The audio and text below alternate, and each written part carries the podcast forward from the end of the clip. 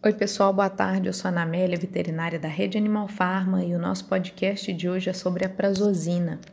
A prazosina é um bloqueador alfa-1 adrenérgico anti-hipertensivo disponível para manipulação. Ele promove a dilatação de artérias e veias, reduzindo a pressão sanguínea, melhora a resistência vascular periférica, aumentando o débito cardíaco e previne o comprometimento progressivo da função miocárdica oriunda da vasoconstrição.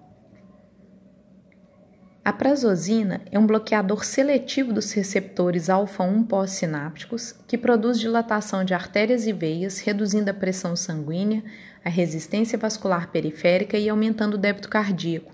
Ela é rapidamente absorvida pelo intestino e inteiramente eliminada pelo metabolismo hepático, tendo uma meia-vida de 3 a 4 horas, embora o efeito hipotensor seja mais prolongado. Animais com insuficiência cardíaca congestiva apresentam níveis plasmáticos mais elevados do fármaco, provavelmente em função do metabolismo hepático menor de primeira passagem, o que lhe confere uma meia-vida de 12 horas. A prazosina pode prevenir o comprometimento progressivo da função miocárdica, oriunda da vasoconstrição quando há insuficiência cardíaca.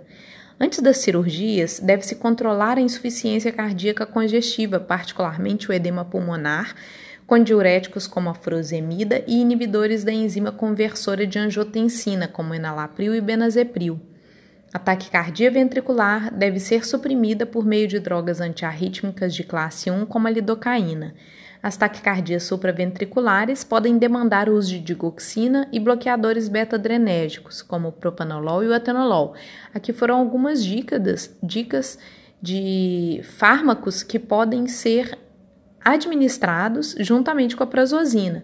Importante saber que ela pode ser administrada sem qualquer interação com glicosídeos cardíacos, agentes hipoglicemiantes, tranquilizantes e sedativos antiarrítmicos, analgésicos, antipiréticos e anti-inflamatórios.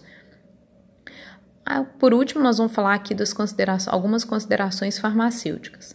Com o tratamento a longo prazo, os alfa-1 bloqueadores desenvolvem taquifilaxia, necessitando da adição de outros hipertensivos, especialmente diuréticos. Então, que a gente falou lá em cima da furosemida, que pode ser administrada juntamente com a prazosina. Além da hipotensão postural, comumente descrita na primeira dose, e da taquifilaxia, os efeitos colaterais mais descritos com o tratamento a longo prazo são as tonturas e a taquicardia.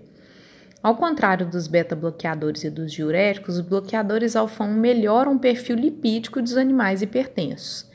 Uma ação coadjuvante benéfica dos bloqueadores alfa-1 é o relaxamento da musculatura do assoalho prostático, favorecendo o esvaziamento da bexiga em pacientes com incontinência urinária e ou hiperplasia prostática benigna.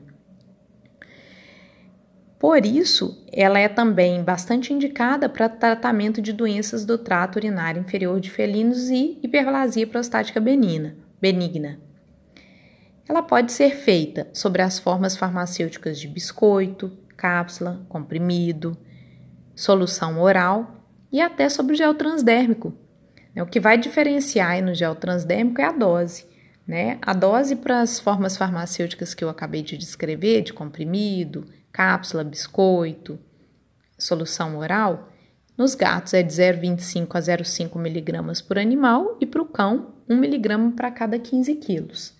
Sob a forma de gel transdérmico, que é uma excelente arma né, para medicar aqueles animais que são difíceis de serem tratados, a gente tem a mesma dose para cães e gatos, que é de 0,25 mg em 0,1 ml a 0,5 mg em 0,1 ml por animal.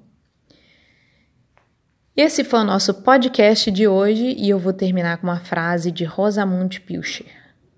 A felicidade é tirar o máximo proveito do que se tem, e riqueza é tirar o máximo proveito do que se consegue. Uma boa tarde a todos e até o próximo podcast.